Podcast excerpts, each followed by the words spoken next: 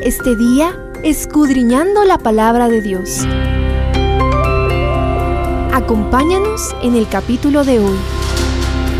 Estudiando la Biblia un día más.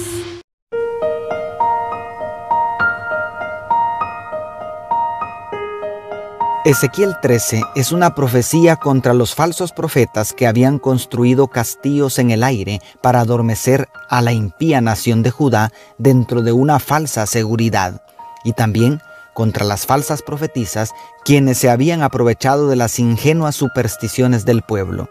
Acompáñame para hacer una aplicación de estos dos problemas a nuestros días.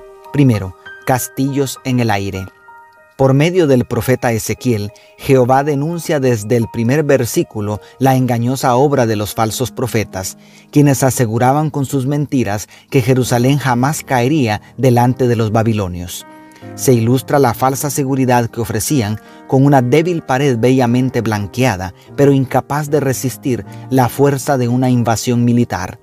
Esta situación es una ilustración perfecta de otro tipo de castillos en el aire que son las falsas doctrinas. La guerra por adoración que inició Satanás en el cielo continúa y mientras nos acercamos al final del conflicto cósmico, el enemigo ha venido construyendo un falso sistema de adoración cuyas falsas doctrinas son como aquella débil pared blanqueada que carece de fundamento bíblico y de la aprobación de Dios. Ay de los falsos profetas, les aseguro, diría el maestro, que ya tienen su recompensa.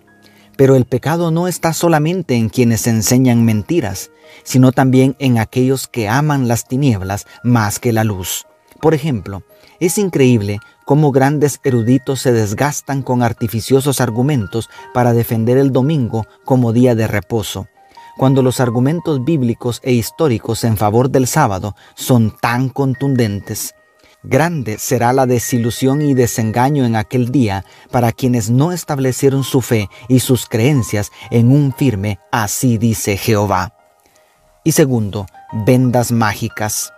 Mientras los falsos profetas torcían los destinos de la nación, aplaudiendo las malas decisiones de los líderes y solapando la iniquidad de los sacerdotes pervertidos, Satanás también tenía algo que ofrecer al pueblo común que estaba sumergido en una miserable ignorancia. La segunda parte del capítulo, a partir del verso 17, condena la impía obra de las falsas profetizas que parecían sandijuelas desangrando a sus propios hermanos, aprovechándose de su ingenuidad espiritual. Por un escaso puñado de cebada ofrecían vendas mágicas y toda clase de amuletos inútiles para brindar una falsa seguridad y anestesiar las conciencias.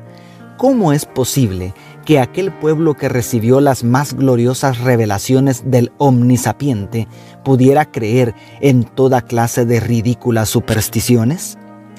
Mientras las grandes mayorías están siendo arrastradas hacia dos extremos, una densa incredulidad que han provocado los falsos profetas por un lado y por el otro, una ingenua credulidad en toda clase de ridículas supersticiones que conducen a adorar al mismísimo Satanás pensando que es Dios.